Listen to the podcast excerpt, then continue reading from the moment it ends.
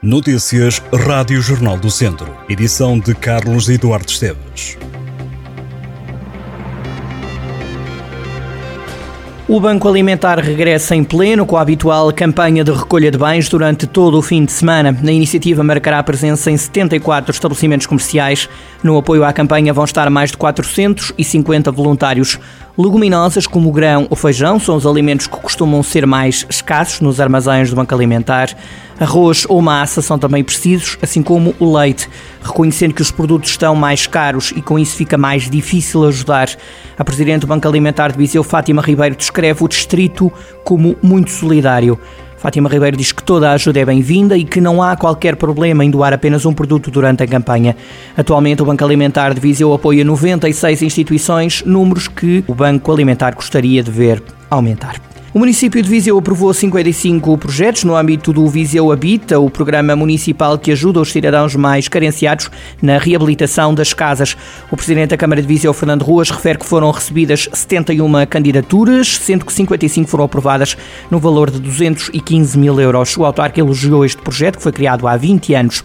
Uma das intervenções contemplou a construção total do edifício, outras incluíram a reabilitação, nomeadamente ao nível da substituição da cobertura, caixilharias, remodelação remodelação da instalação sanitária ou ainda colocação de novos pavimentos. Foi no distrito de Viseu que se registrou o maior aumento de queixas por violência doméstica. As autoridades do distrito registaram em 2021 um aumento de 8,4% no número de queixas por violência doméstica. De acordo com o um relatório, a PSP e a GNR contabilizaram 886 ocorrências. O distrito representa 3,3% do total de episódios de violência doméstica participados às forças de segurança em Portugal. Todos os números para ler em jornaldocentro.pt. O Académico não perde há 11 jogos. Este sábado joga diante o Famalicão, um clube que está na Primeira Liga. Por isso mesmo, Jorge Costa, treinador do Académico de Viseu, não hesita ao afirmar que o adversário deste fim de semana é o mais difícil que o Académico enfrentará até ao momento esta temporada. Questionado sobre o facto de o Académico se manter invicto apesar de sofrer golos, Jorge Costa foi perentório ao afirmar que assinaria já uma espécie de contrato em que o Académico ganhava os jogos todos até ao final da época, sempre a sofrer golos. Sobre a ser invicta de 11 jogos, Jorge Costa afirmou que este ciclo é ótimo, único histórico. Famalicão Académico Viseu vai jogar-se este sábado às 3 da tarde em Vila Nova de Famalicão. O jogo vai ser apitado por Manuel Oliveira, o VAR será João Afonso e para assistente do VAR foi chamado Vasco Santos.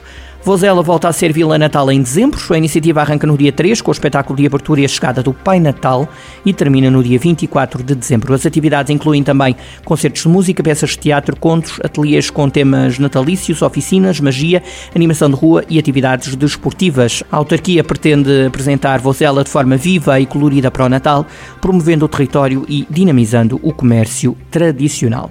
Já anda pelas ruas de Lamego o primeiro autocarro elétrico do Verdinho, o sistema de transporte transportes públicos do Conselho. É a primeira viatura 100% elétrica. O Verdinho serve atualmente seis circuitos e tem também transportes adaptados para pessoas com mobilidade reduzida. O sistema Verdinho é complementado pela rede de linhas intermunicipais do Douro. A fechar, uma sugestão para ouvir durante o fim de semana, o antigo futebolista Paulo Futre é o convidado especial do programa A Bola com Elas, dedicado ao Mundial do Qatar. Esta é uma iniciativa da Casa do Conselho de Castro Daire que junta três mulheres a comentar futebol. Cláudia Lopes, Jacqueline Fernandes e Bruna Moraes vão debater o que de mais importante está a acontecer durante o Campeonato do Mundo de Futebol. Todos os programas têm um convidado especial.